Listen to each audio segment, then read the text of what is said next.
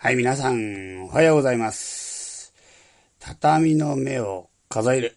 ということで、今ね、あの、編集作業をしているところではあるんですが、今回ね、ちょっと私も歌川くんもなかなかうまくいかずね、あの、もうお蔵入りがね、とにかくとにかく重なって4回ぐらいボツになってしまうということなので、まあちょっとまた思考を変えてですね、そのボツになった回をまた切り張りして、まとめて今回は出すよっていうのを、まあやっていきたいなと思います。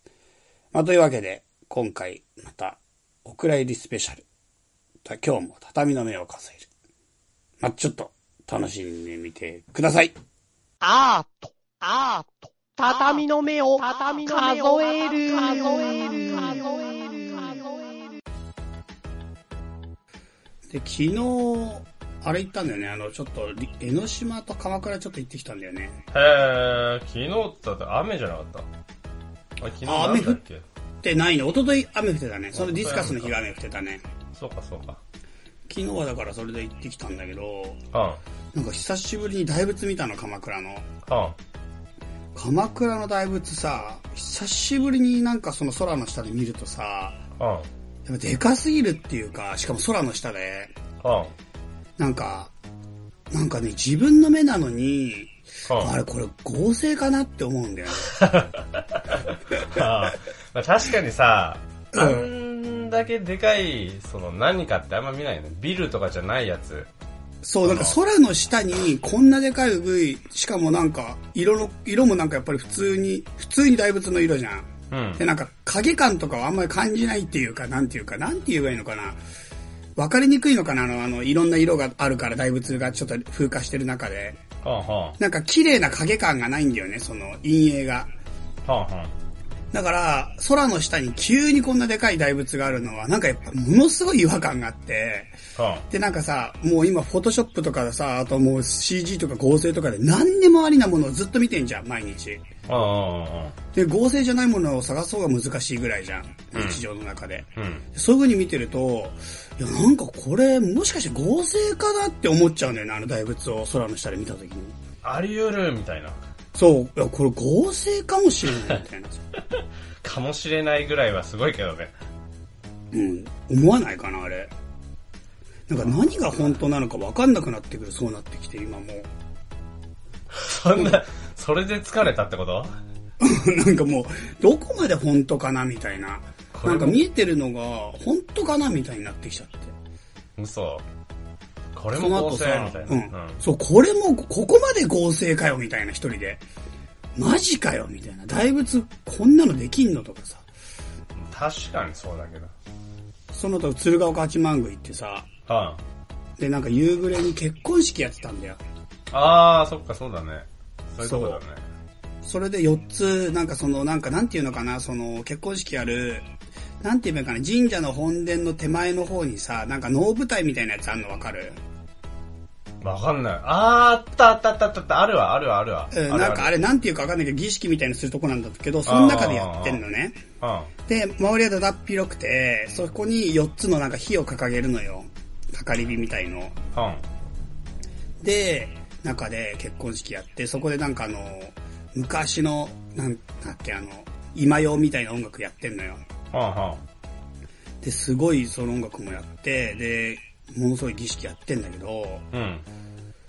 でなんかね、もうそれもなんか違和感がすごいあるし、しかもなんかもう夕暮れで人がすごく少ないから、うん。観光客も全然ね、普段あそこ観光客だらけなんだよね。でも日曜の夕方なんて本当にいなくて、へー。で、音がすごい、すごい、しかも音がすごい大きく聞こえるんだよ。なんかよく、よよく、よく聞こえるんだよ、遠くまで、その、エテンへが。ー。あれってなんかそんなでかい音のイメージないけどね。ないでしょ？でもすごいはっきり聞こえてう、ん。で、なんかもうあまりにも、その、かかり火も綺麗だし、なんかすごい儀式がしっかりなってて、はんはん。これも本当かな？みたいな。あ音大きくないかなみたいな。音大きいし、すごいはっきり見えるし、なんかもう周りがなんか何にもなくてそこの絵でなんか俺目が悪いから本当あんまりよく見えないはずなのに、はっきり見えんだよね。もう 8K ぐらいに。ー。見えないやつのが見えない細部までが見えちゃうやつ。そうそう、あのテレビで 8K のテレビ知って見たことある？いや、ないないないない。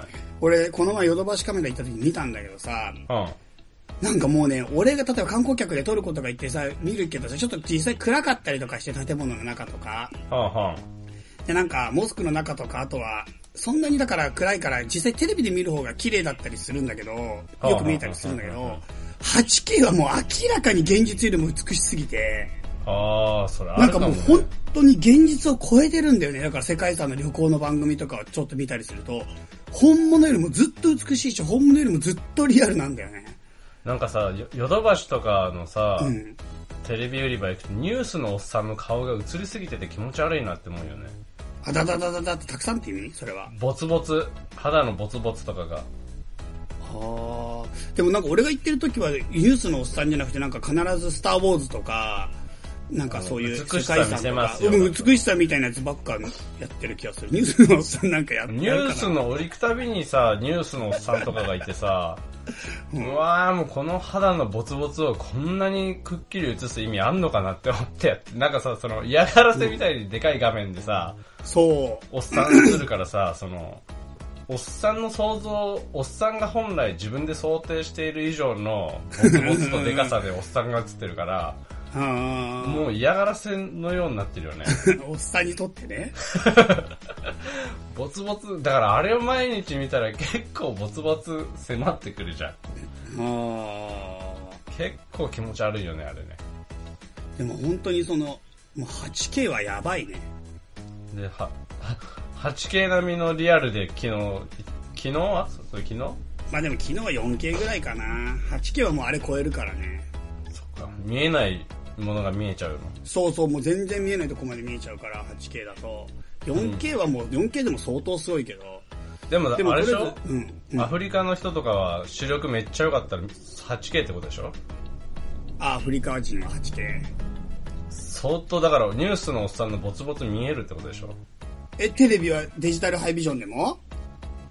いや、リアルに、リアルに対面した時にあのくらてかさ、ア。フリカ人だったらさ、フルハイビジョンぐらいでも 8K に見えんのかな、テレビが。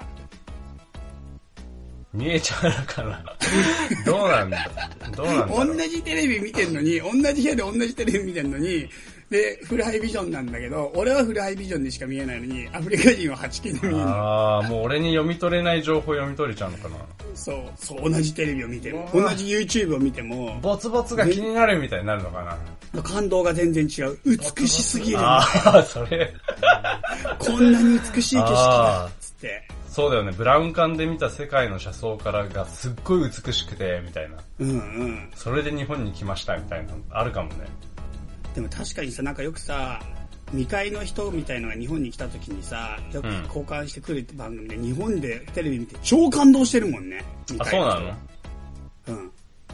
昔ってそういう番組あったよね。アマゾンあったあからったあったあった。そうそうそう。あったね、そういえばね。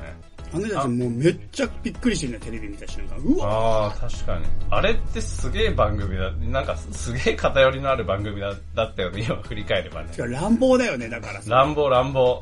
乱暴すぎるよね。うん。おごり感半端ないよね、なんかね。うん。しかもそれをなんか、その反応を見て楽しむってひどいよね。ひどい話だよね。なんかすっげえひどい話だよね。ひどい話だよね。それを見て俺らはゲラゲラ笑うわけでしょ。それひどいよね。確かにそれってすげえひでえことやってたな。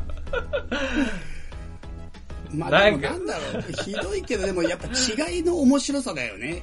なんだろうね。そ、そこって微妙じゃない？そのさ、すげえお面白いには面白いけどさ、なんかさ、いやそれ難しいな。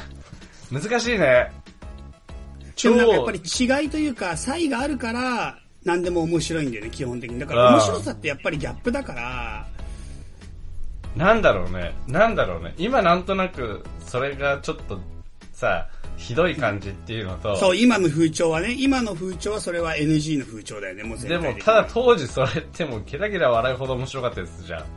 うん。それ何なんだろうね。そ、それ。いや、本当だからもう時代によって全然違うよね。なんか当時の、なんかもう、なんていうか、面白さは今で言ったら NG なんていっぱいあるよね。あるでしょいっぱいある、本当に。あとさ、その有名人のさ、あの、うん。大切なものをクイズに答えられなかったら壊すみたいな番組もあったけどさ、それ何それ？あ、なんかね、あ、ペーとパーが、夢じゃないのそれ歌夢じゃないい、夢じゃない。自分の企画じゃない なんかね、しかもその壊し方も結構すごくて、のうん。愛車とかを、その、うんあの、山奥のさ、あの、爆破こう、爆破するあの、ところとかみたいなの持ってって、うん。愛車とかを上からあの、鉄の塊を落として、うん。鉄の玉を落としてぺしゃんこにするみたいなね。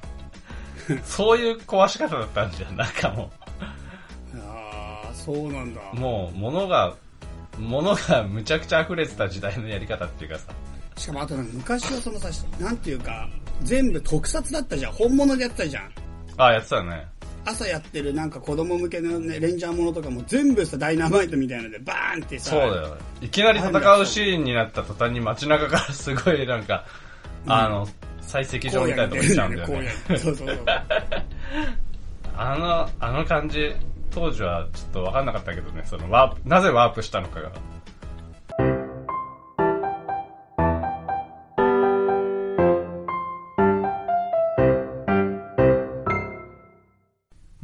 気圧低い高いって絶対評価じゃないじゃん。うんうんうん。そうだよね。何と比べて低い。そうだよ。それさ、いつも不思議なんだけど、うん。なんか、円安とかドル高とかで、えまあ一緒か。円高とか円安とかってさ、うん。なんか、どこと比べてだよみたいなのない？いつも。いや、あるあるある。いや、俺しかも、いまだに円安がどっちで、ドルや高がどっちとか、そういうのわかんない。まあ、それはいいよ。それはちょっとあれ、別にいいけど、でもあれ、いつも思うのは、いや、てか、な、前な、なんかね、ちょっと待って、なんかね、うんなんかさ、その、ちょ、ちょっと一瞬話全然変わるけどいい、うん、うん、いいよ。なんかさ、その、俺ね、うん、例えば、うん、あの、同世代の作家仲間とかうん、が、うん、どこどこで賞取ったとか、うん、あの、海外のさ、その、同じような世代の奴らとかがさ、うん、うわちょ、こんだけ活躍してまたこんなとこで展示やってるとかもさ、うん。あるじゃん。で、そ、うん。それって、そんな嫉妬覚えないの？うん、まあ、いいなとは思うよ、もちろん。それに、俺じゃねえんだなもあるんだけど、うん、なんかね、その、朝起きて、うん、その、ツイッターとか見て、うん、どこどこの、その、株価がうん、すごい上がったとか、うん、どこどこの株がすっごい下がったとか、うん、あの、円の変動がこれ、あトランプとかの時にさ、あったじゃん、その、米、米ドルがこんだけ安くなってみたいな。うん、で、そういうニュースを見ると、うん、うわー、俺が寝てた間にすんごい儲けたやついるんだろうなって思うと、うん。ものすごい嫉妬心が出るの。なんで、なんで、なんで？俺そなんんで？な、わかんないんでだ。俺さ、そんなさ、その何？結局、一回もやったことないでしょやったことない一でしょ回もやったことない。一回も株やったことないとかも一回もやったことないし、外貨とかも一回もやったことないんだけど、もうそれを見るたびに、あ、これでもう何億って儲けたやつがいるんだって思うと、うん。うん。ものすごい嫉妬心。不思議すぎる、それ。なんで？いや、全然わかんない。ややってる、やってりゃわかるけど、そういうのやってるんだったら。一回もやったことないしさ、全くむしろ興味ないぐらいじゃない？いやいやいや、興味あ興味あるの？興味あるよ。だってさ、うん。寝てる間にすごいお金儲かるんだよ。だって、気がついたら。だから俺が、だって俺が起きたらだよ。うん。起きたらすでに何億円か動いた後なんだよ、もうん。う。なんか、え、悔しくない？でもそれってさ、やったことある人は、なんか、まあなんだろうかな。いや、その話聞いていつも思うのはさ、うん。やったことない人ってさ、ものすごい希望に満ち溢れて、絶対得したことしか考えてないじゃん。何でもそうだけど。やったことない人はさ、成功談、成功談しかありえないと思ってる不思議だよね。うん。でもなんかもう悔しくてしょうがなくなるのものすごい損してる俺。人もいるんだよ。ものすごい損してる人も。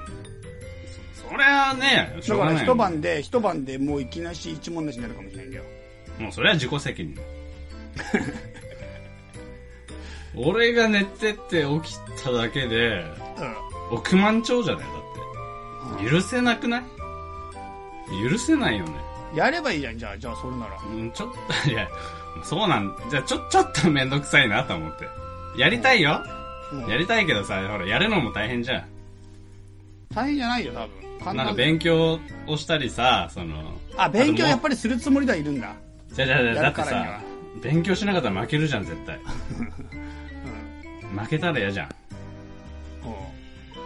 うん。だってさ、ただでさえ、このお金がない状況でう、んそれをやるってもうほとんど残った金を集めてパチンコに行くようなもんだから、結構危険なんだよ。うん。いや、分かってんじゃん。知ってる俺今、あの、今さ、25日。うんあと2日後に、今日に、今日25日じゃん。今日25日でしょ？うん。うん。あと2日後にヨドバシカメラのカードの引き落としがあるの。うん。うん。どう考えても20万足りないの。うん。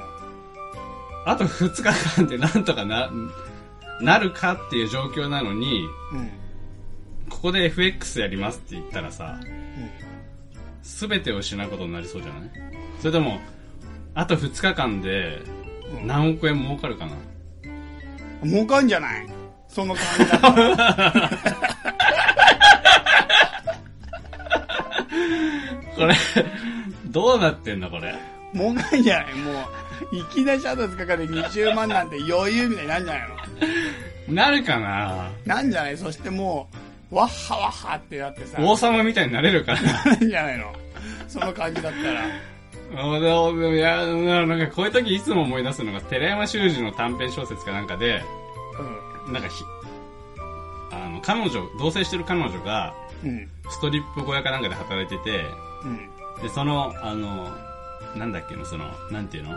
紐の男の人が、うん。彼女がね、新しい生活をするためにすっごい頑張って貯めたお金を、うん。全部握りしめて、うん。競馬場に行くみたいなうん。のがあって、うん。で、その、け結果は書かれてないんだけど、うん。ゴールを固唾を飲んで見守っているみたいなさ、シーンで終わるんだけど、うん。その感じをいつも俺思い出すんだよね。なんていうの？そのあるじゃん、心の心象風景みたいなやつ。ない？え、どどういうこと？どういうこと？それ、え、それ思い出す？その風景思い出すのは分かる？分かったけどさ。なんかね、それ、そういう状態が俺なんじゃないかみたいな、その、いつも俺はそういう人なんじゃないかみたいな。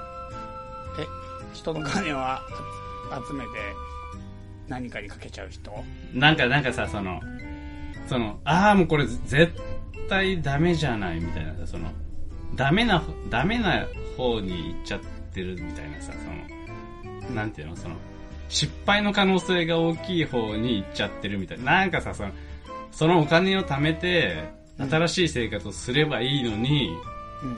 それって分かっていつつも、全部お金をこう黙ってね、盗んで、その、彼女のお金を全部盗んで、うん。その競馬の博打に、ドンとかけて、なんとか、その、一発逆転で再起を図ろうとするみたいなさ、その、うん。なんかその焦燥感みたいなやつ。でそれってでも絶対ダメになんない最後。いや、ダメになるでしょ、そんなん。そうだよね。分かってるんだよ。分かってんのかな本人は。次こそはうまくいくと思うんだよね、でもやっぱり。どう、どうなんだ？思思ってんのかな？いや、ダメになると思ってんじゃない？ダメになると思わないんじゃない？本当に、それ結構、結構重症視っていうかさ、いやでもみんなそうでしょ。ダメになると思ったらできないんじゃないの？そういうもんかな？そういうもんじゃないかな。そういうもんかしら。と思うんだけど。なんか自分がそれになっているんじゃないかみたいなさ、焦燥感みたいなやつあんじゃん。え、よ、どう、絶対ダメなのにやっちゃうって意味？それは。いや、もうすでにそのレースの参加して、俺は今その馬が、もう、競馬知らないけど、第4コーナーだかなんだかこう、ま、もう回ってきて、うん。あとちょっとでレースが終わるみたいな、その、はあ、どうなるんだろうみたいなところにもう俺は立ってるんじゃないかみたいな。あの、永遠にたどり着かないゴールみたいなやつ。馬ず、もう限りなくゴールに近づくんだけど、うん。もうすいつまで経ってもそれゴールしないみたいな。あの感じをずっとその、続いてるみたいな。まあちょっとごめん、いまいちわかんないんだよ。なんか、え、どの状態？そうその、どの状態がかわかんないんだよ。なんか、その状態はわかるんだけど、歌川くんの何と重なってるのかがわかんない。で、なんか全部全部、全部よ、全般。マイライフ。Your life. Your life よ。マイライフ。Yes, マイライフだよ。そうか。永遠にたどり着かない感か。そうだよ。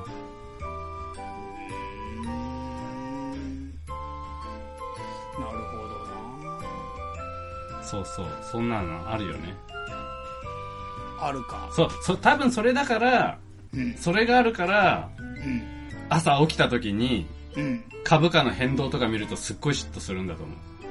だから、あれだから、とんでもない大爆打をしてる感じなんだ、いつも。そう。なのにこいつらは、みたいな。うんおい俺のレースが終わる前にこいつらは何億円ももう儲けちゃったの？みたいなやつ。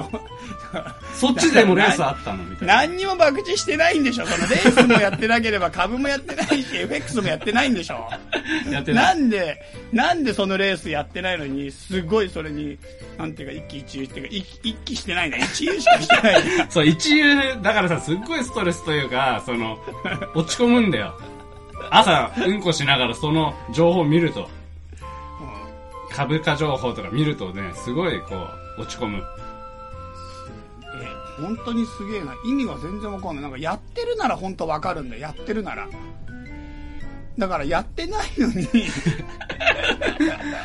ダメなんだよ、あれもう低気圧のせいだよ。一遊しか、一遊だけを集める。世界から、世界からさ、みんなの儲けた情報を集めてさ、すごく落ち込むっていう、それがちょっと、すごいわかんないな。そっか。うん。残念だな。それびっくりしたね。そうなんだよ。なるほどね。え、だからさ、どっちに転んでもじゃあ落ち込むよね。どっちに転んでも得するから、得する人は得するからね。あ、そうな、そうそうそうそうそう。どっちに転んでも落ち込むんだよ、だから。円が上がったでも落ち込むし、え円が急上昇したでも落ち込むし、うん。円が急降下したでも落ち込むし、そうだよね。どこどこの株がすっごい跳ね上がったってなったら、うわ、俺はその株を買ってないってなるし、どこどこの株がすごい下がったってなったら、うわ、今すんごい買っとけば絶対これ戻るのにみたいなさ、あるじゃん、そういうの。でも俺は買ってないみたいな。そうでしたか。そうなんだよ。なるほど。もう本当に、すごい、なんか何か解決して差し上げたいけどね。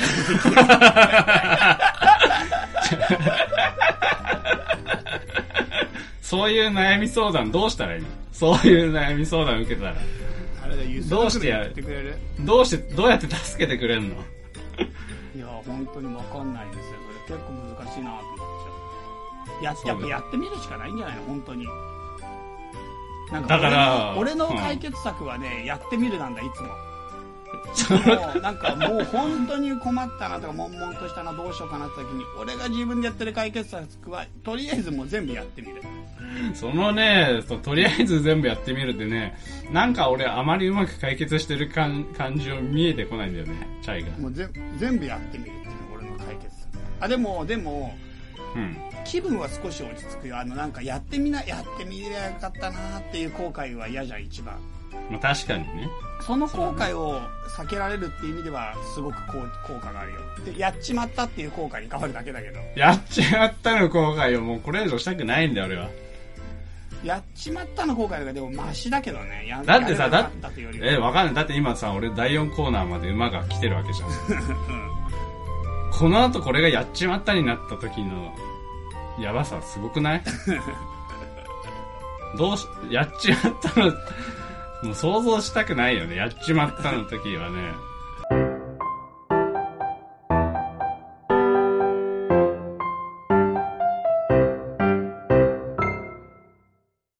いや、実は7月にまた畳ディスカスやるんですよ。畳ディスカス ?7 月に、夏7月にね、そう、夏に畳ディスカスのね、7月だから次は。7月イベントは畳ディスカスということで、はなんと7月15日に名古屋。あ、なご、あ、今度は東京じゃないんだね。そうなんですよ。で、16日は大阪。うーん。で、7月22日は博多。どこ、博多？博多。九州。九州まで行く。うん、うん、そこで畳の神様であるあかりさんと一緒にあ、そういう風に何回ってて。あ二人で回んの？回んだよ。マジで？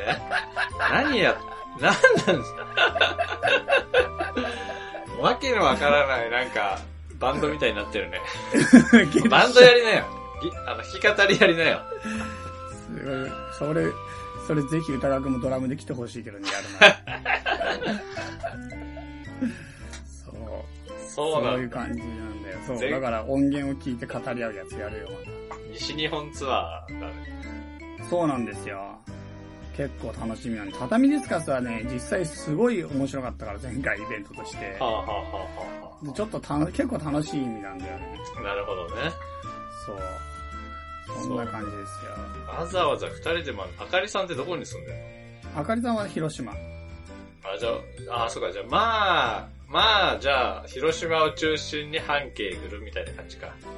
そうね。まあでも、そこ中心にしたところで何のメリットもない。っていうか移動するのは確かだからさ、まあ、確かに。大変だよ、まあね。そうだな。広島からアクセスいいわけじゃないから、どこも。逆に。えそ、それは何？ずっと出ずっぱりなの？それとも一回一回戻ってくるの？博あそうちょっと多、まだわか大んない。あ、あかりさんは仕事あるからもちろん戻るよ。はあ、はあはあはで、俺はちょっとまだわかんないけど、俺もちょっとね、バイトするかもしんないから、もう4月から。あ、はあはだから結局一回戻るかもしんない、途中。あ、なるほどね。うん。そうか、そうそうか。そうそうそう。そんな感じなんだよね。そうか。そんな、そのイベントがそんな続くとは思わなかったけどね、俺。まだ2回目だけど、でもこれ結構面白い。そんなか。そんなか。結構面白いんだよ。畳ですから、ちょっとは中毒性がある、あれは、人に。来んのかなそれ。わかんない。でも、ちょっとね、来るかわかんないけど、まあ一応だからそこそこの箱、なんていうかそんなに大きな箱じゃない箱にしてある。なるほどね。うん。なんだろう、不思議な心境。不思議な心境。ウケるよなディスカスっつったってね、うん。もともと話す内容が大した内容じゃないのをさらにディスカスするわけでしょ。そうそうそうそうそう。なんだかすごいんだよ、でもそれが。な。なんだかなねそんな感じよ、7月は。なるほど。まあまだ6月入ったばっかで、もう7月の話するのもあれだけどさ。あ、6でもなん月か入ったね。知ってた、ん ?1 年の半分が終わっちゃったって気づいてた？なんかでもなんかやっぱ、1年って1月に始まった気があんまりやっぱりしなくない ?4 月に始まってる気がしない？そう、だから、6月になるとちょっと騙された感じするんだよね。その、するするする。2ヶ月しか経ってないぐらいのペースでこっちやってるのに、うんうんうん。1年半分終わりましたけど、みたいな。そ、なんかこう言われるわけじゃん。うん。うわーみたいな。それ、ぼったくりじゃねえかよ、みたいになるよね。そうなんだよね。なんかそれやっぱりあるね。まだ2ヶ月のイメージだよね。けど、もうバッチリ半分なくなったからね。おーなんかどうだ、それは。恐ろしいね。なんか、え、それ何？年を取ることが恐ろしいの？それともなんか、どういうこと？時が経つのが恐ろしいの？何が恐ろしい？えっ、とね、やってないこと多すぎて恐ろしい。去年、きょ去年と変わんないまま俺今年終わっちゃうんじゃないかみたいな恐怖感。えー、みたいな、その、えーこのまま行ったら、今年何もなく終わっちゃうよ、みたいな、その、うん。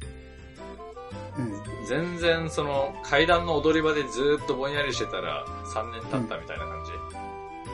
階段登ってなくない。え誰誰誰？階段、階段階段の踊り場で3年経ったあエピソード持ってる人。誰もいねえよ。それだ、それすごいことなんだって。いや、だから本当にそれはそれで、すごいことなんだって。階段の踊り場で3年過ごせるなら。いや、確かにその忍耐力はすごいよ。そう、誰もやったことない。そうか、それができるんだったら、それはすごいことなんだって。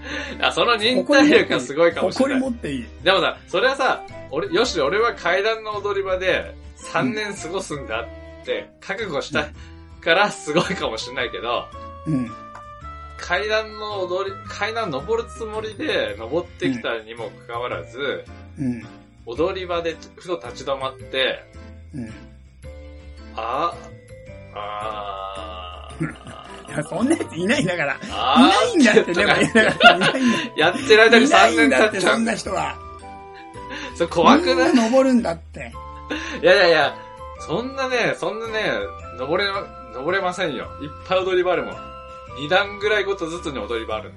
え、待って、何の階段？それどんな建物なの？設定がちょっと全然俺と違うかもしれない、もしかしたら。どんな階段な、の？俺の想像の中ではもうあの中学校の、うん。あの、中学校のさ、あの、2年と3年が入ってる校舎のあの踊り場。え、でも、だからそこで3年過ごせたらすごいんだよ。だから、それは3絶対年、登るか降りるかしちゃうもん。だだそれ、だそれトイレだとかもあるじゃん。それは登ったり降りたりある。からすごくない？いだから、それはでも覚悟したやつはすごいよ、そりゃ。や、覚悟しなきゃできないから、それは本当に。だからよし、踊り場で3年生活するのって、覚悟しなきゃできで、ないから。待て待て。でもさ、2段ごととかに踊り場があるんだよ。そんな中学校ないから。だだだから、1個目の踊り場で、に1個目の踊り場でかなり長いこと過ごして、2段上がって踊り場って長いこと過ごして、また2段降りてまた長いこと過ごしてたりするかもしれないじゃん。踊り場じゃないじゃん。階段の途中じゃんじゃん、それは。いや、踊り場よ、もう。踊り場だもん、えー登ってないんだもん、そこは。どういうこと？えでもなんだか知んないけど、誰もできてないことをしようとしてる感じするけどね、なんかその挑戦は。別にだって俺そそこ目指してないからさ。でも、でも、でもなんかすごい話に聞こえる。やっぱ何回聞いても異形に聞こえる。階段の踊り場で3年過ごしたら。しかもだってさ、そそれだってさ、そ、それ3年過ごしましたすごいかもしんないけど、うん。でもさ、結局その、そいつの墓には、うん階段の踊り場で一生過ごした男って掘られるわけじゃん。うん。それは嬉しくないわけじゃん。俺は屋上に行わかんないよ。きたか。もしかしたらなんか後でそれは自分の中での評価も変わるかもよ。その時は受け入れられなくても、最終的にもう一回自分の中で再評価できることもあるじゃん。やだよ。渦中の時は辛くても。渦中の時辛すぎでしょ、そんなの。辛すぎだよ。それ再解釈して意味与えないと辛いよ、それは。生きていけないよ。だから、その時に最後受け入れられるかも。それはもう階段の踊り場で3年過あの、完全に自分を洗脳してるだけの気がするよね。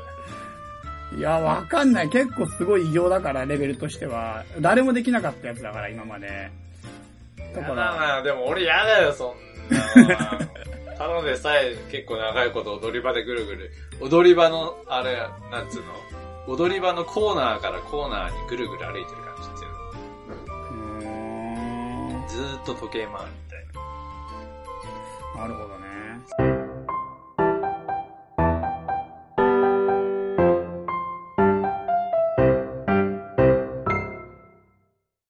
いやーだからその、鳥好きとさ、だから猫好きは共存でき、できないだろう。自分の中で自己矛盾が生じるだろう、大いなる。どうなん、どうなんだろうね。ちっちゃい頃から育てたらとか関係あるのかなあのえ、、どういうこと？猫がちっちゃい時にスズメを、例えばスズメとか鳥をもうすでに飼ってて、その環境に猫が入って、仲良しみたいになる可能性いやね、無理無理無理。猫はなんか本能的に動くものに手出すから、なんか、そうかな。バチンってやるだろ、あいつら。やんないんじゃない？どうなんだろう、ね。あるだろうあ、俺もね、正直わかんない。例えばさ、オウムとかさ、あの、うん。超賢いし、いいなとは思うんだけど、うん。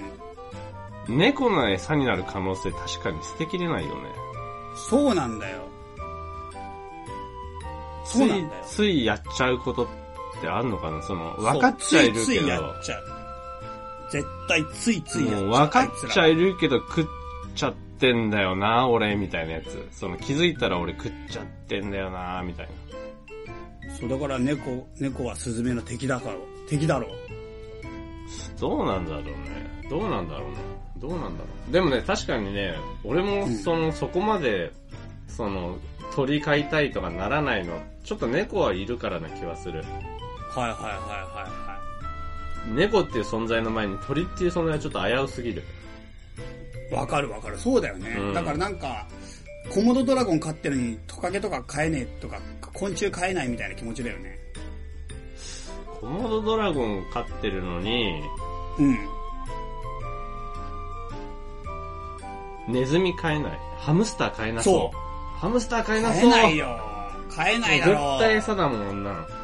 自己矛盾なんだよ。だからその中で自己矛盾的な状態になるんじゃないかと思痴漢のおじさんが家にいるのに女子高生飼えなそうみたいな感じだよね。う。何のおじさん？痴漢のおじさん。八冠のおじさんが家にいるのに女子高、え、女子高生帰んの？そもそも。まあ、勝ったことないけど、うん。買えないじゃん。その感じだと。痴漢のおじさんが家にいるのに、え、女子高生が帰るかどうかの仕組みがむむしろ知りたい。うんそれもそれはお前が、お前が買い方と買える場所を知りたいんでしょ。もしも帰るんだったら、そってみたい。ちの仕組みの方が気になる、今。じゃあさ、うん。女子高生と、うん。あの、うさぎの相性もすっごい悪かったらどうする？女子高生が、その、買えます買えます、みたいなとこ行って、うん。あ、でもね、うさぎと相性悪いんですよね、みたいな。どうする？家の家に連れて帰ってきたら、うさぎを見てもすっごいうさぎと敵対してるんで、女子高生。どどういう敵対の方法なんだろう？いやもう食う食うか食われるかみたいな感じ、本だから食う食われる系はだから無理でしょ。当。どっちを無理にする？えでもそれ先にいたやつ優先でしょ？えー、じゃあ、じゃあ何？女子高生家に来た後にうさぎを追い出す？間違えた。それ、それ、すごいだ。すごいやつだな、本当に。先じゃないな、もう欲望だな。女子高生に住みたいという。あ今のは俺の欲望が露呈しただけだ。うさぎを追い出す。追い出されお前たよかわいそすぎる。お前を誘導尋問しようとして、俺の欲望が先に露呈してしまった。しょうがないね。しょうがないよ。なるほどねう。そうだね。むしろ、まあ、で、わかったわかった。痴漢のおじさんを追い出して女子高生を飼えばいいんだ。そうだな。それが一番。追い、追い出すがあるんだったらさ、てか痴漢のおじさん最初から追い出すだよ。だだだってなか拾っちゃったんだもんだって。路頭に迷ってる痴漢のおじさんを拾っちゃったから、もうしょうがないなっつって、台風も来ちゃうし、じゃあもう入りなさいっつってかい勝っちゃったり、いついちゃったから、それいついちゃうでしょうね。しょうがないよね。しょうがない。うん。そうですよね。そうか。まあ、だから鳥、鳥が好きなのかなと思って歌が君。なんで鳥の話になったんだっけ、今でも。いや、わかんねえよ。全然わかんないよ。てかね、もう、こ昨日から何回も撮り直してるから、うん。どこまでの話が繋がって、どこまでの話が繋がってないかが俺もわかんない。んだよね。もうなんかもう、今何、な、今どこって状態だよね、俺ら。うん、どこにいるのかわかんないもんだって。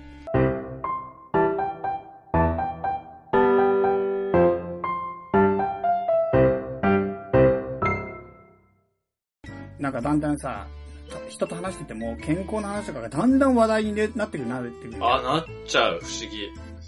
なんか俺そういうのでさ、今まではさ、あやっぱり超丈夫で絶対病気したくないなみたいな理想みたいのをずっと掲げてて、やっぱりなんかちょっと風邪とかひいたりとか、ちょっと体調崩し、この先週も体調崩しちゃったんだけど、はその時にやっぱちょっと凹んでたんだよね。あ、はあ、はあ、あまた体調崩しちゃったとか、はああなんか、本当絶対完璧にもう次こそはもう一回取り戻したいなとかさ、あとなんか、もう超丈夫になりたいなって希望がずっとあったんだよね。でもね、それがもう一瞬にしてひもう溶けた。あ。何その溶けたって？なんかもう、別に完璧に健康じゃなくてもいいんだっていうことに気づいてしまって、はあ、はあ。それからすごい気持ちが楽になっうーん、た。まそれが一昨日の話。最近だね。うん。なんか確かに、無理だな、みたいなとこあるよね。あ、それ幻想なんだ、みたいなやつ。そうだね。なんか、まあもちろん若い時に健康超良かったわけでもないんだけど、俺も。でもなんかいつか健康になりたいっていうか完璧に。あいつかなれる時が来るんじゃないか、みたいな。完璧な健康への憧れみたいなのがちょっとあって、丈夫な、丈夫への憧れ。ああ、それは確かにわかる、わかるかも。なんか、そう。無敵な俺みたいなやつ。そうそうそう、無敵な状態になりたい憧れみたいのが。意外にさ、だから、うん。ジャンプとかが悪い影響だと思うんだよ、俺。わー。少年ジャンプ的。あれってさ、なんか、うん。すげえ骨折れてんのに、普通にうん気合でなんとかこう動いてたりすんじゃん。物理的に無理じゃんだって。車ないタイヤ、気合じゃ走んないじゃん。うんうんうんでも、ジャンプ的なのってそれやるじゃん。うん。うん。あれをさ、幼少期から見てたらさ、うん。そりゃ、こういうのがが正しい姿みたいになっちゃうよね、あれ。てか漫画ってさ、メディアとしてのエネルギーがすごいある。想想像想像以上に強いメディアだね、あれは。まあれ強いよ、強いよ。あれは本当に強いメディアだよね。漫画は多分、俺現状のメディアで最強だと思ってる。洗脳力。一番影響力がある。うん、一番影響力がある漫画が。あるよね。うん、一番ある。何よりもある。漫画は怖い。本当に。漫画の主人公になってる気分になっちゃったりするもんね。うん。何の主人公になったことある？ん？何の主人公になったことある？今まで自分、漫画。ないなとは。で、ないの？てか漫画読んだことある？あるあるあるあるある。ジャンプなんかず、ジャンプ世代だもん。漫画読ん、俺、チャイが漫画読んでた記憶というか、漫画の話したことほぼないんじゃない？え、俺だってさ、学校にさ、刃全巻持ってって、みんなで見たじゃん。刃ってどんな話だっ刃は、あの、なんていうか、竜神の玉っていうか、その、いろんな剣、剣の中にいろんな玉を入れていくんだよね。け全然想像つかねえな。あそうするとその力の剣になるんだけど。なんかあんま面白くなさそうな話だな。あの、名探偵コナン書いた青山剛昌が書いた漫画。へえ、そうなんだ。てか、青山剛昌の漫画全部読んだよ。へえ、あ、そう、そういうのある。コナンが、コナン始まるまで、コナンも最初の初期まで読んでたけど、あまりにも人気になりすぎちゃって、それでちょっと離脱しちゃったんだけど。へえ、あ、そういうのしてたんだね。コナン、うん、青山剛昌は全部読んだよ。鳥山明も多分全部読んだよ。あれってさ、た、たける、たけるってあれ？コナンの人？なんかさ青、山剛昌、青山剛昌。竜、竜なんちゃらたけるみたいな。わかんない、それは。俺もわかんない。うん、そんで？俺？いや、それだけ。何の主人公なの何の主人公なの？とかあ、俺？うん。そうだな。まあ、ジョジョはまずそうでしょ。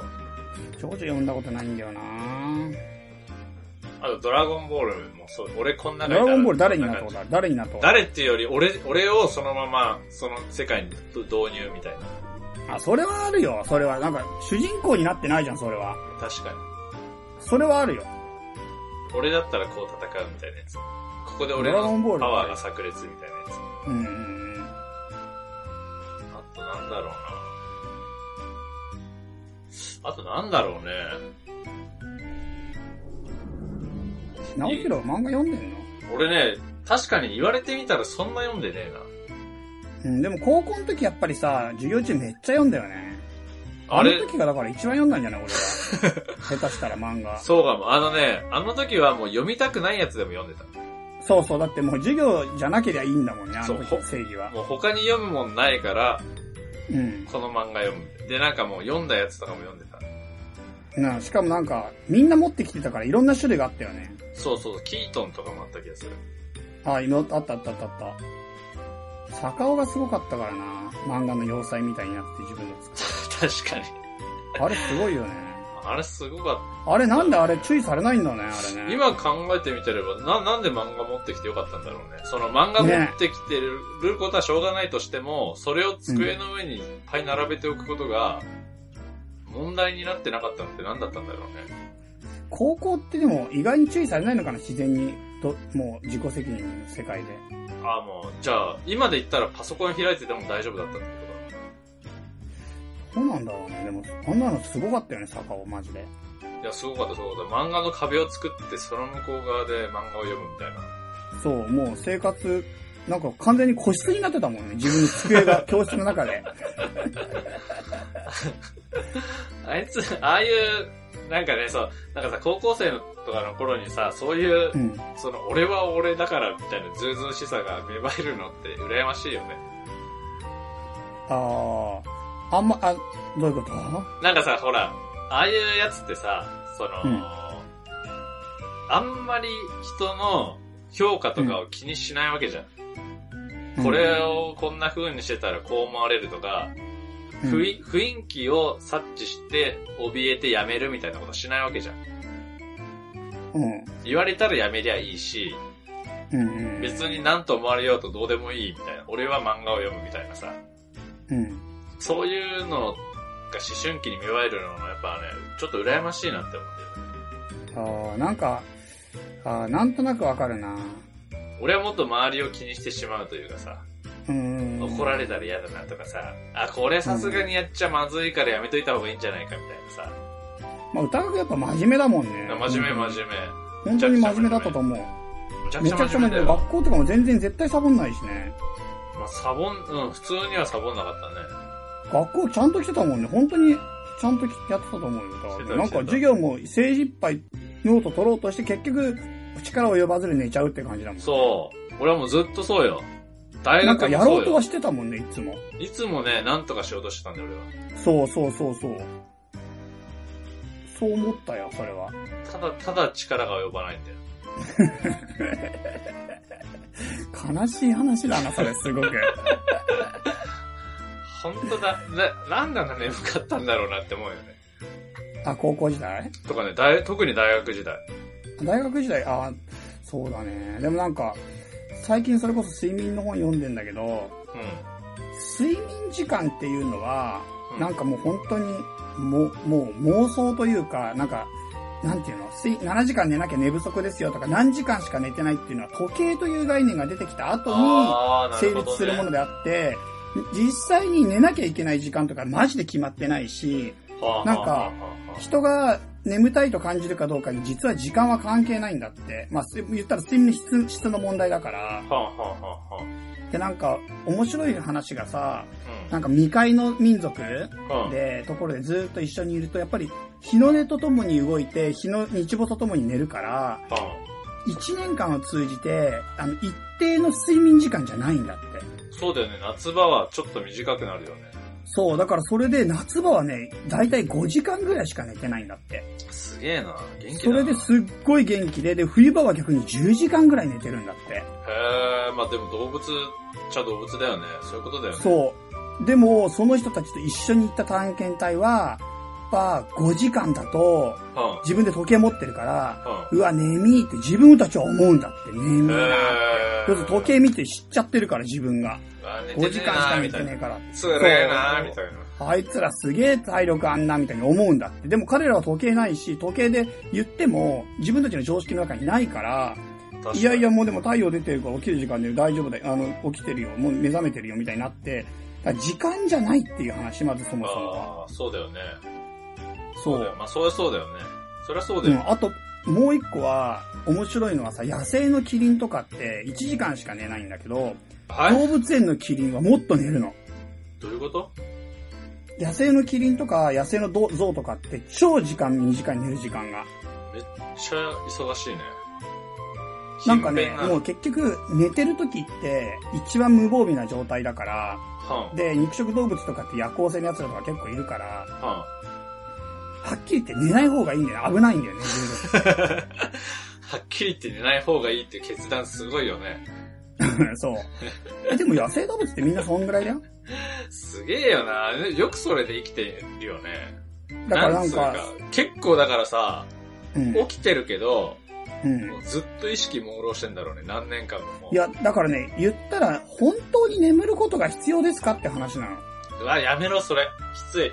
そんなこと言われたらそれ、眠らなくていいじゃん理論になっちゃうじゃん。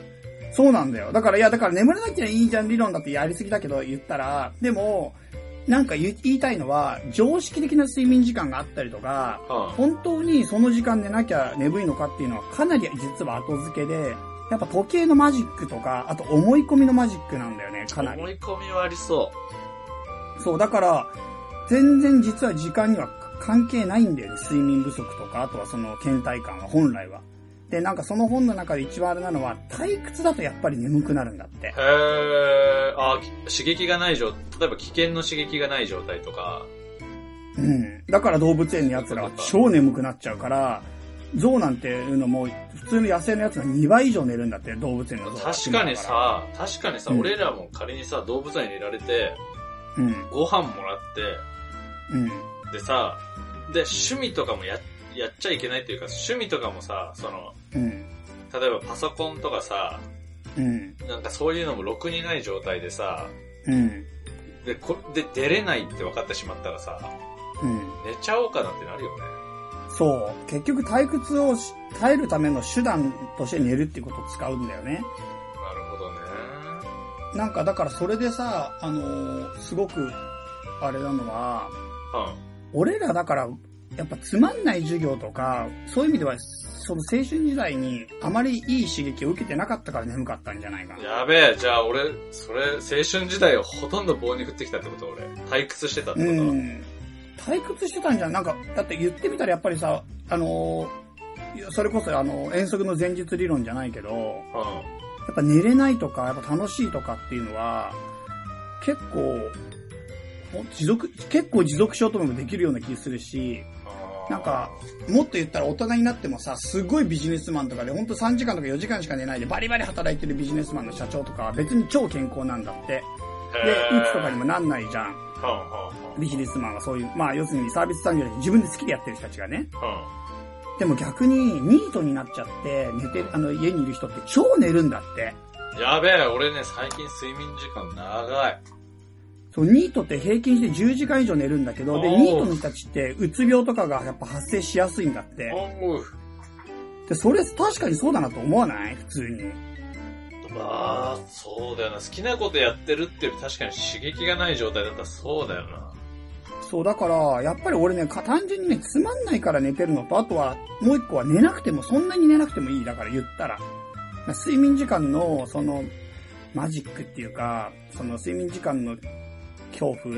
はた寝寝不足だと早死にするぞみたいな恐怖に騙されて、なんか、その、本当に楽しいこととか、本当に、あの、なんていうか、本当はもう動けるのに、寝ちゃうっていう風にするのはちょっとあれかなって最近思ってんだよね。なるほどな。俺最近すんげえ寝るんだよな。もう、ものすごい寝る。俺も実は先週体調崩した時にやっぱね、寝て直そうと思って、すごい寝たのよ。やっぱなんかさ、寝てるあるあるとしてさ、腰とか痛くなったりとかさ、あともっとだるくなってきたりとかすんじゃん。あるあるある。で、それで、なかなか胃が治んなくて結果的に。うんで、なんか感覚としては胃もたれって朝起きた時に結構あるのよ。だ。からやっぱ寝てる間にやっぱ胃酸が分泌されてるっていうか、寝る前にもちろん薬飲むんだけど、で、そしてそんなことやってるうちにその本に出会って、うん。結論から言うと、もうなんかほぼ治ってきてると確信して、睡眠時間一気に減らそうと思ったの。うん。一気に減らすと。極端だよ、それはそれで。そうで一気に減らして、昨日ゼロちょっと減らしてんだけど。ゼロにしたいやいやいやいや、ね、いや、ね、ゼロにしてないけど。寝てるけど、なんかちょっと寝て直そうっていうマインドをやめようと思ってちゃ、。ちゃ、チャイの極端さからしたら一気にゼロにしそうだよね。徹夜できないんだよ、タイプ的に。もう、俺、寝ることやめたからって言いそうだもんね。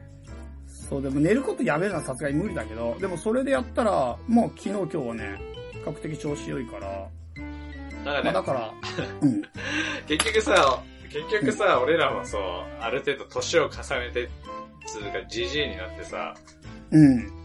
体の話になるんだけど、うん。俺も座骨神経むちゃくちゃ痛かったじゃうんうんうん。ん。で、ああれもさ、その、体をいたわって、かなり休んでる間は、なかなか治んないんだけど、うんうんうんうん。すっごい悪い状況から脱してある程度来たら、うんもうトレーニング始めちゃった方が治るんだよね。なんか知んないけど。うんうんうんうん。なんか知んないけど、でもそれあるんだよね。でもなんか、その、静止疲労って座ってあたりとか同じ姿勢をずーっとやってることによっても疲労ってあるんだって、その骨とか、あとは血液のうっ血？ありそう。で、逆に運動疲労っていうのももちろんもちろん体力的なものがあるんだけど、でも運動することによって血液のうっ血とかが避けられるから、はあそれで取れる疲れもあるみたいだよ。まああるだろうね。絶対あるよね。そう。軽い運動によってと除去できる疲れ。絶対あるよ。そうなると、寝る最強説はちょっと揺らいでくるっていうか、やっぱり。確かって思っているんだよな。に。まあ、うん、今俺はね。なるほどね。あと合わせてさ、一昨日の事件としてはさ、あなんかまあ法華経なんだけど、仏典の中でさ釈尊にさ、その自由の菩薩っていうね、釈尊の昔からの弟子たちがやってきて、うん。なんか釈尊のご機嫌を伺うようなところがあるんだけど、はあはあはあ。ご機嫌伺うって悪い意味ではなくて、普通に、なんかそう。今の者たちは、この本前の者たちはうん、教師釈尊を、あの、疲れさせてはいないでしょうかとか、あとは説法教系において、なんか手、手手ごわ、いことをやらせてないでしょうか大丈夫でしょうかお元気でしょうかみたいなことを言うんだよ。はあはあはあはその時になんか傷病小脳って言葉があって、うん。はなんか少しの病と少しの悩みで、まあ、やってるっていう話があるんだけど、この少しの病と少しの悩みっていうのがベストな状態なんだよ。仏の状態。ジャンプに反するね。そうだから仏の境外っていうのは、少しの病と少しの悩みと共にあるっていうか、それをやっぱ気づいて読んだ時に、あ、そっかって思って、うん仏ですら少し病気で少し悩んでるんだから、俺凡夫だし、なんか完璧になろうとかいうのは完全に妄想で少し悩んで少し病気なぐらいが完璧な状態にむしろ一番近い状態なんじゃないかと思って。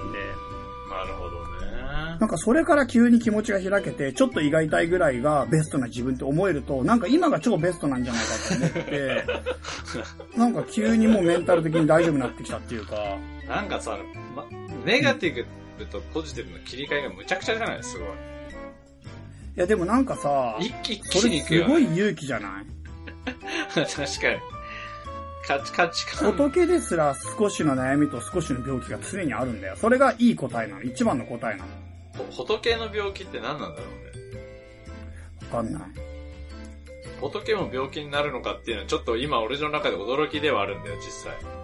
釈さん食中毒で死んだからね。マジで？うん。あと仏も死ぬんだみたいなのもちょっと驚きではある。うん。そう。なんとなくさ、仏ってもう死なない感じのイメージあるじまあね、死なないと言ってるから大乗経典においては。症状、あの、大大乗経典の中で描かれる仏像って死なないから。なるほど。だから基本的に死なないって教えも実際あるんだけど、ほうほうほうほうん。そうそうそう。うでもそこには肉体の死はあるということだよ。そういうことだね。なるほどね。そう、だからそういうことだね。僕の中ではその、傷病小脳の思想と、あとは、なんか眠るってことに対する幻想を除去したことによって、あ、なんか、い、いけっかも、みたいな。あ今がベストかも、みたいな。うん。なるほど。なるほどそうなった。。そうかそうか。うん確かに、眠る、なんかさ、うん。どうしてもさ、多く眠ると、うん。罪悪感がすごいの、うーん。俺。うわー、寝ちったみたいなやつ。うん。あれをね、なんとかしたいんだよね。あれをなくしたいんだよね、寝なきゃいいんだよ。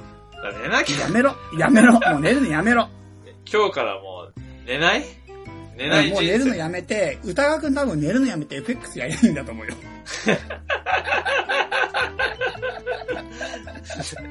なんでそうなるんだ？なんでそうなるんだ？FX で大儲けすりゃいいんじゃないの？寝ない。寝ないでずっと株。そうだよなだったら、それだったら、え、FX ってさ、その、あれ、為替。うん。あの、やってない時間とかも、特にないの？その、市場が終わってます。24時間やってんだよ、土日以外。あ、じゃあ寝ないは最強。土日以外、じゃあ土日だけ寝ればいいのか。そういうこと。土日だけ寝て、だから罪悪感も取れて、しかもちゃんと億億万長者になれて。そうだないい？最強だよな。寝ない、あいつはもう常に張ってるみたいなさ。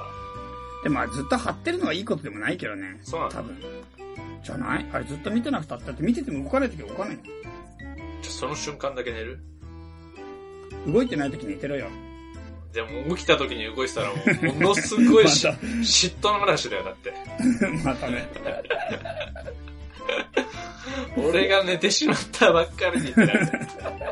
5億円儲けたやつがいるってなる。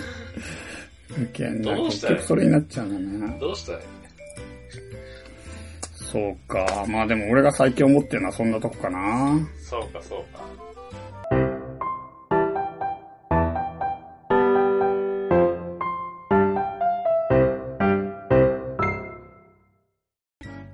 なんかさ、俺が最近思ってるのがさ、うん。あるところでし定期的に仕事してんだけどさ、うん。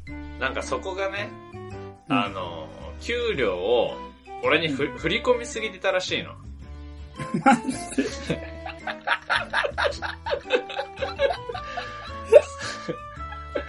その話、びっくりじゃん。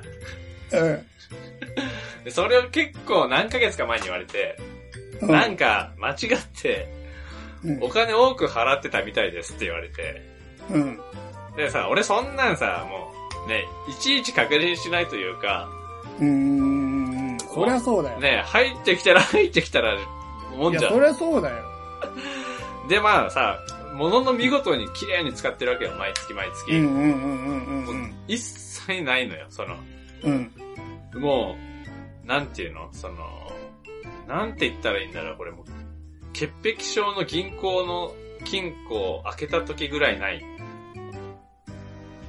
銀行ってそれやばいから。そうだな銀行はやばいから、それ間違っやっちゃったらた。。間違った。銀行で一番やっちゃいけないから。だって、おろしに来る人見るかもしれないけど、潔癖症のやつは絶対やっちゃダメだよ、そんなこそうだな。それは間違った例えだったと。。銀行だけは勘弁してくれ。じゃあ何にしような。なんだろうな。潔癖症の人が、うんあの、引っ越し、あ、潔癖症の人が、あの、ずっと、商社に勤めてて、うん。あの、マンションに住んでたんだけど、うん。で、あんままあ、ひ帰らないの忙しいから。うん。ほとんどね、一瞬寝に帰るみたいな。で、うんその人がとうとう結婚して子供ができて、あの、じゃあもう引っ越そうかって言って、うん。奥さんも潔癖症なんで、うん。で、引っ越した後の、マンションぐらい、あの、なんもない。かんねもう何一つ、塵一つ残ってないみたいな感じの、もうん。まあ、でもそれ、それでどうなったの返してくれって言われたのもしかして。でだから、うん返してくれって言われて、ええその額がさ、ーうん26万円なんだよね。ええどうしたらいいの俺。ーすっごい。知らない間にお金借りてた状態だよね。そう。そう。知らない。勝手になんか、そう、騙された、騙されたんだよ。これ、すげえやばいじゃん。騙されたって思って。だってな、もんないよ。ないよ。どこ探してもないよ。俺だって欲しいよ。だから、だからそれで思ったのがさ、その、うん。10、20、30。うん。あの、過払い金の、あれ、10、20、30に電話したいなって思って。それ向こうが電話するんじゃないか、過払いしちゃいました。じゃあほら、過払い金さ、れた方でしょ過払い金じゃん。で、俺払わなきゃいけないわけじゃん。過払い金だよ、これ。過払いされた金でしょ？払ってんの向こうじゃん。10、20、30が最近電話番号変わって、うん。70、80、90になったそうなの？らしいんだよ。俺確認してねえんだけど、で、まあ、そこですら嘘の可能性はあるんだけど、うん。ただ、今のパターンだと確かに向こうが電話する方じゃん。あっちが過払い金。でも俺、俺、俺俺としてもそれは、俺にとってもそれ過払い金だから、俺にとったってそれ過払い金なんだよ。なんで？あっちは過払い金だけど、過払い金の問題は、俺にとっても過払い金の問題だから、うん。過払い金の問題であることには変わりないんだよ。じゃあどうなんの？だから、10、20、30と70、80、90が向こうの過払い金の問題だとすれば、うん。俺は40、50、60に電話すれば、こっちの過払い金の問題としてなるんじゃないかと。電話しよう、今。今とかやめろよ。やろう、やろう、やろう。そしたらこれでも今やめろよ、それう、。いいの取れるよ、それ。やろう。せっかくだから。今やめろって。今だから電話してみて、そこで聞きたい、その話。で今のぜ説明からしてほしい。過払い金の問題で、で、出た人に。向こうにとっても過払い金だし、俺にとっても過払い金だからって話をして。うん。やだよ。なんだよ、それ。やめろって。やめろって。やろうよ、せっかくだから、ここまで来たんだから。問題を解決してこうよ、一つ一つまず解決できるところから。電話してなんとかなるかな。わかんない。誰が出るかもわかんないし、今んとこ。俺の中では優しいお姉さんが出る予定なんだけど、うん。もしそれで、あの、男の人が出たら俺電話切っちゃうかもしれない。じゃあ、それでいいからしてみて。やだよ。絶対、絶対いっぱい電話か、電話ね、あの、絶対電話かかってくると思うもんね。どういうこと？向こうから折り返し？折り返し。ほら、いや、この方はきっと電話かけたはいいけど、すごい迷ってて自分は該当しないんじゃないかって思って切ったんじゃないかな、みたいな。それで。そうか。まあ、じゃあ、あれじゃない。電話してみて、でも、それが過払い金の電話番号じゃなかったらどうすんの？その間のやつが。し消費者金融とかだったら？そう、新しく過払い金を払う側にな、なんて借りることになっちゃったらどうすんの？とりあえず、えー26万借りる？あ、26万借りた後にすぐ、12、10、30に電話すればいいんじゃない？どういうこしたら、と、だから、最初の、まず、まず、あの、仕事相手から過払い金をされた。とうん。で、えー、40、50、60に電話して、お金を借りて、返して、40、50、60でお金を返した、あ、お金を借りた過払い金を10、20、30に電話すればいいんじゃない？でやってみな。したら、したらだよわしたかんないからら、やってみ。全部戻ってくる可能性あるんじゃない？もしかしたら。うまくいったら、これ。やってみようよ。だから、それ、ほんと知りたい。どう丸々なんかそ丸々26万がもらえる可能性が出てくる。そうか。でも、すごいな。ほんと、そんな話聞いたことないな。俺もびっくりし、ほんとびっびっくりしちゃったよ。そうきついな。でもね、3000円とかさ、交通費ぐらいだったらさ、いいのに、うん。26万円って、でもまあ気づかずに使っちゃう方もすごいけどなって思っ。いや、気づかなくない？だって、普通に。いや気づかない。気づけないし。あ、明細とか毎回出んのか？え、だからね、請求書作って送って、うん。で、その請求書の額で払い込まれるって感じなんだよ。だから、うん請求書はこっちが作ってるから、うん。それが入ったと思うじゃん。うん。そこにね、載ってたんですね。なんとかなんないのこれ。一気に、一気にしゃ、あのね、その、そのメールが来る前は、うん。なんとか今月も乗り切ったって思ってたの。うん。うわぁ、この船はなんとか沈まなくて済んだぞ、今月って思って、うん。そのメールが来た瞬間に一気にもう借金、借金王の気分だよね、なんか。さっきもだね。すごいな突然借金になってしまっそれは本当にやばいな。た。びっくりだよ。よくそんな明るく生きていかれるな。なんだよ、それ。何の慰めになってるわけないそれ。すげえ困ってるやつに慰めようとしてさ、お前、お前がバカでよかったぜっつってるようなもんだよ。それ何の慰めでも励ましでもねえよ。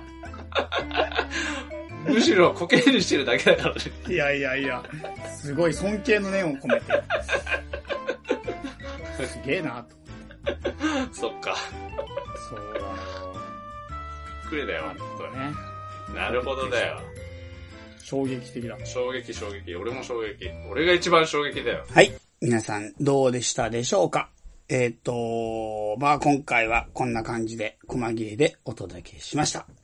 えっ、とですね、中身の方で話してた畳ディスカスの件ですけども、7月に畳ディスカス本当にやりますので、まあ詳しくは chinext.com の方、ホームページ見ていただいて、ご興味のある方はぜひぜひ参加していただけたらと思います。では、こんな感じで皆さんお元気です。さようなら。この番組はバックパッカーを応援するたびたびプロジェクトの提供でお送りしたんだからね。